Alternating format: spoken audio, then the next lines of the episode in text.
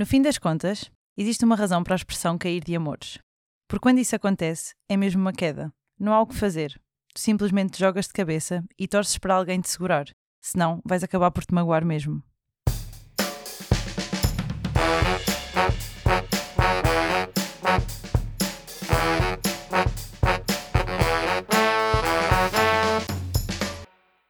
Olá, bem-vindos ao Contracapa, podcast onde falamos de livros e leituras realizado na Escola Superior de Educação e Ciências Sociais do Politécnico de Leiria. Eu sou Marco Pavão e a nossa convidada desta semana é Margarida Tavares, estudante da licenciatura em Relações Humanas e Comunicação Organizacional. Muito bem-vinda ao podcast, Margarida. Obrigada. Qual é a tua sugestão de leitura? Uh, o livro que eu trago hoje chama-se Amor e Gelato, de Jenna Evans Welch. Um, Porquê é que escolheste este trecho que leste? Porque acho que é muito importante falarmos da forma como, às vezes, quando nos apaixonamos, termos mesmo que nos atirar de cabeça, não há outra forma.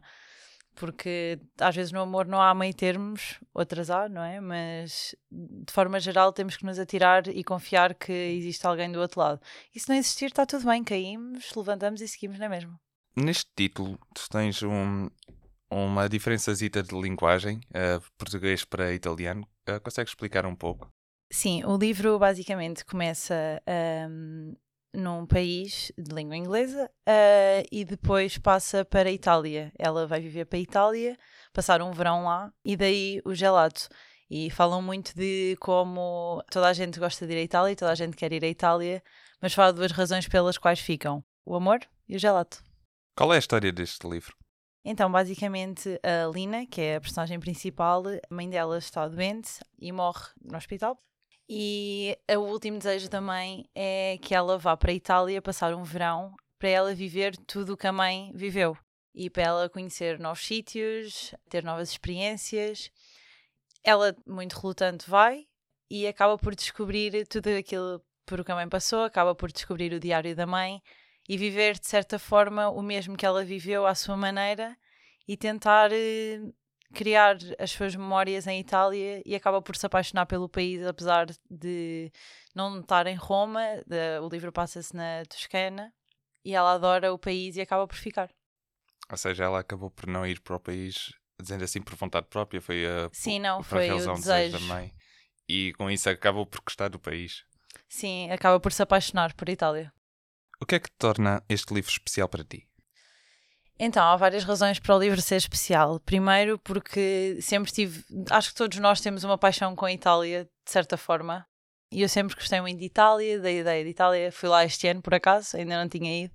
Mas a questão de se passar em Itália, de falar sobre amor, que pronto, eu gosto muito de ler romances, e o facto de, de ela ter perdido a mãe, pronto, eu já perdi a minha mãe e meio que torna mais uh, mais íntimo. Exato, identifico-me ainda mais com o livro por isso.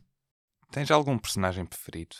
Eu acho que a Lina, sem dúvida, que é a personagem principal mesmo, é a minha personagem preferida, não por ser a principal necessariamente, mas por tudo o que ela passa, pela forma como ela tenta enfrentar as coisas, pelo desenvolver dela como pessoa e na história em si, a forma como ela passa a ver o mundo, como tudo muda para ela. A quem é que recomendarias esta leitura? É assim, eu acho que se gostam de romances, de certeza que este livro vão gostar muito. É um bocado clichê, sim, dá um bocado para prever muita coisa, mas há outras que não necessariamente estão ligadas à parte do romance que não dá para prever, que nos faz pensar muito sobre muita coisa e. Ou seja, mistura um pouco aquele misticismo do, do romance com a realidade. Sim, exato, é isso. Tens o romance, mas não é tudo um conto de fadas, existe a vida real por trás. Que cenário é que imaginas para ler este livro? A minha resposta vai ser muito clichê, mas Itália. Sem dúvida, Itália era o melhor sítio.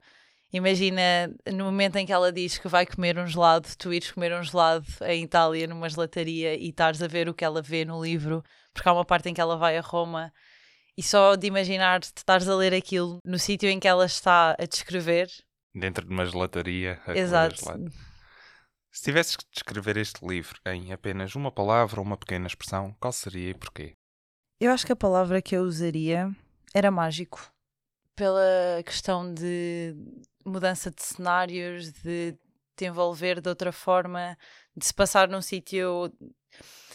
Imagina, passa-se num sítio que é de Itália, mas não é o típico italiano bonito e é bonito, mas à sua forma, não aquele típico clichê de Itália de monumentos e museus e não, é bonito na sua ruralidade. Quando pensamos em Itália, normalmente pensamos no Coliseu. Sim, em, em monumentos imponentes que são visíveis a quilómetros de distância e não, isto passa-se numa zona mais rural. No cotidiano. Sim, no cotidiano e ainda se passa num cenário mais improvável que é ela ir viver para um cemitério da Segunda Guerra Mundial. Exato, é completamente fora do, do romanticismo de Itália. Então torna-se muito mágico perceber a forma como ela se apaixona por um sítio que à primeira vista não tem nada de apaixonante. Muito obrigado por partilhar este livro connosco. Fica a sugestão para quem queria ir à Itália sem sair do lugar. Obrigado por nos ouvirem. Voltamos no próximo episódio para folhear outras páginas.